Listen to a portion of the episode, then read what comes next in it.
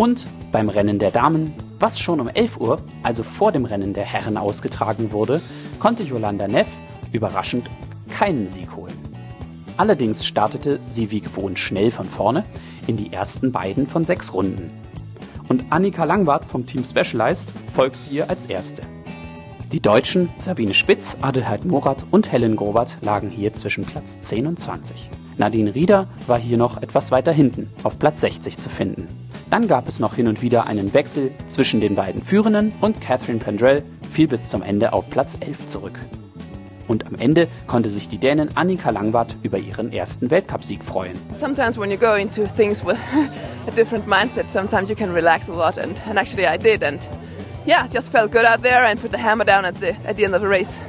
Hinter dieser ersten Gruppe kam dann auch bald Adelheid Morath, sichtlich zufrieden ins Ziel.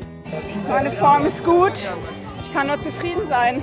Und der Gesamtweltcup ging wie zum zweiten Mal nach 2014 an die 22-jährige Schweizerin Yolanda Neff.